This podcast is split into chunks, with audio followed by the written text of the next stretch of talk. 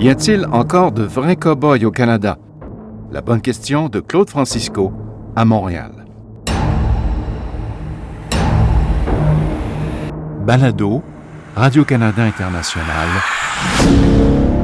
rcinet.ca.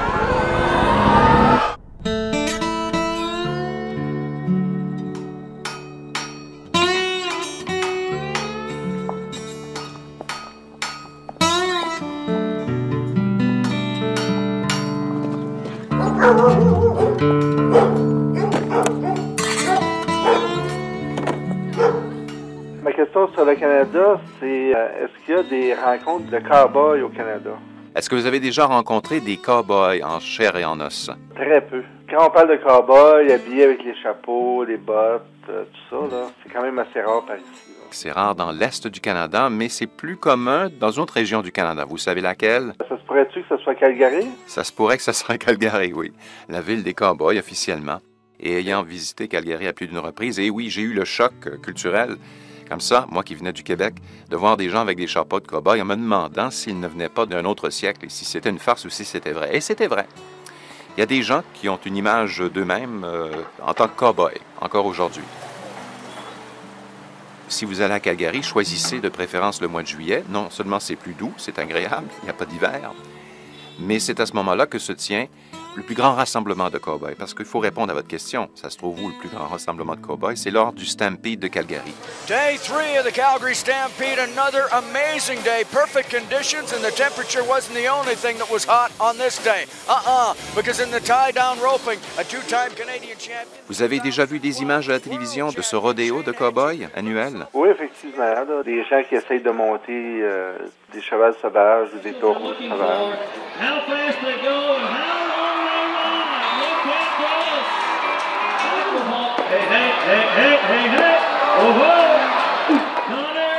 En général, quand on voit des images là, à l'étranger de ce rodéo au Canada, c'est lors de la course du chariot, ou chariot, des chariots. Il y en a plusieurs.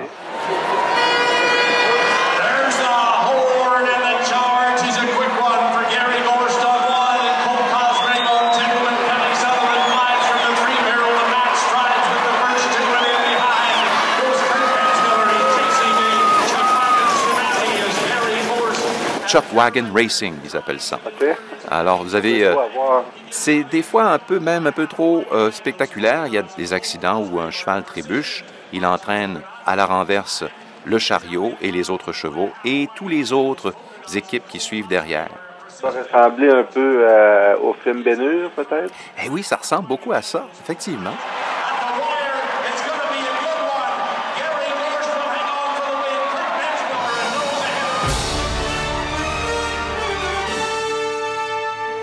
Moi, j'ai vu ça parce que j'ai été tourné pour la télévision de Radio-Canada une émission spéciale de une heure au Stampede de Calgary. J'avais accès à tout.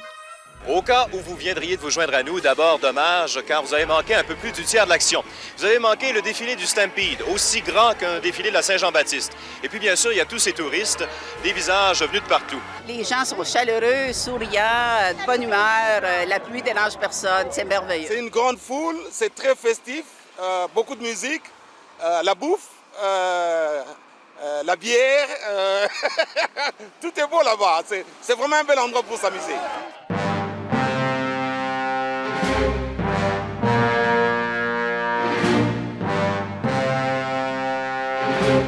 Alors, à l'occasion de ce tournage, j'avais rencontré un cow-boy pur laine du Québec qui, euh, euh, qui gagne sa vie dans l'Ouest canadien, Daniel David.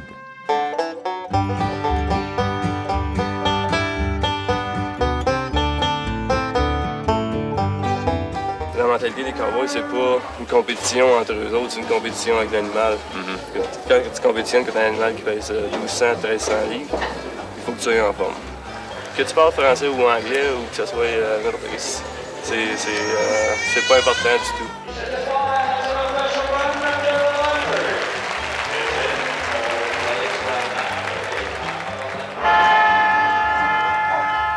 Les cowboys pensent euh, au cerveau un peu comme un computer que tu programmes. Puis quand il arrive le temps de performer, tu payes sur le piton, tu laisses aller le computer. Essaye pas de, continuer à programmer attendant que tu compétitionnes parce que là, c'est là que si tu penses, oups, faut que je fasse ça ou je fasse ci, il est trop tard, il, fallait que tu le fasses une demi-seconde, puis euh, une demi-seconde là-dedans, t'es- c'est la poussière.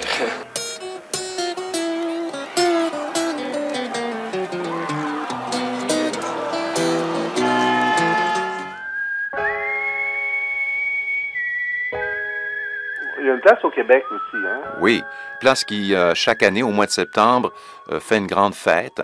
Exact. Ça, c'est le Festival de Saint-Tite. Puis il y a aussi des rodéos au Québec. Ça existe. OK. Ça existe depuis le début, disons, milieu des années 60, mais pas avant.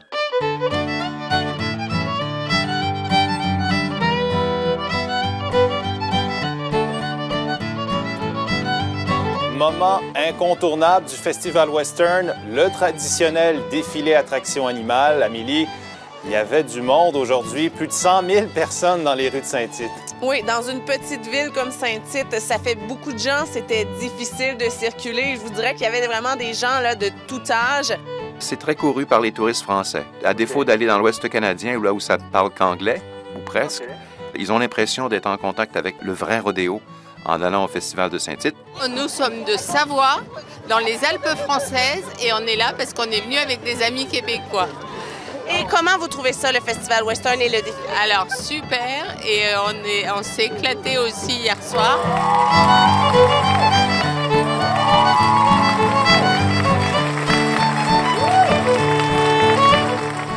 Festival de Saint-Tite, c'est 600 000 visiteurs. Ça, ben, Avec le temps, ils ont augmenté leur cote, là, puis euh, ils, ont, ils sont devenus très, très, très, très populaires. là. Alors, ça se compare quand même assez bien aux 1 million et plus de visiteurs au Stampede de Calgary. Ils sont comme deuxième au Canada. Exactement. Comment ça va Saint-Tite? J'espère qu'ils vendent la bière au ciel, je me disais, j'ai tellement pris goût ici-bas.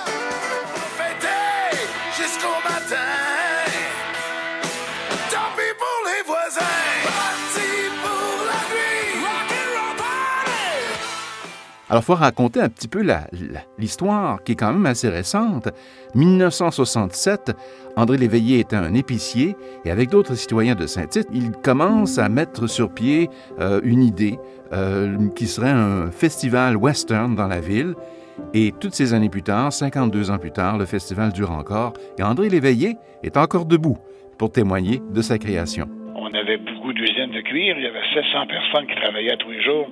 Euh, il y avait des artisans, c'était des, des tailleurs, des, des- des couturières, c'était des, personnes euh, vraiment... euh, c'était une, très belle spécialité que Saint-Tite avait à l'époque.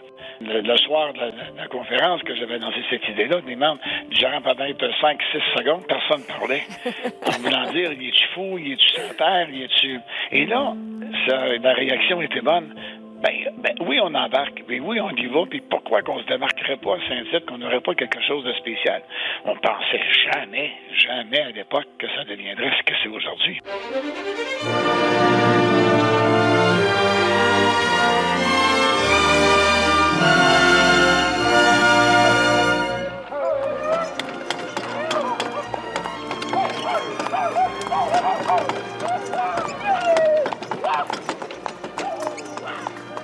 C'est pas des euh, festivals ou des rodéos qui, d'une année à une autre, connaissent une perte de vitesse. Euh, on ne sent pas une mode là-dedans. On sent quelque chose qui est réel, qui dure. Ça doit donc correspondre à quelque chose de fondamental dans l'image qu'on se fait de la vie au Canada.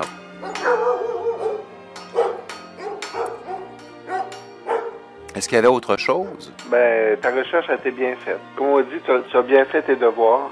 Merci, euh, vous êtes un élève très attentif. Ah, vous êtes bien gentil. Oui. Alors, c'était Claude Francisco, qui se trouve dans la région de Montréal.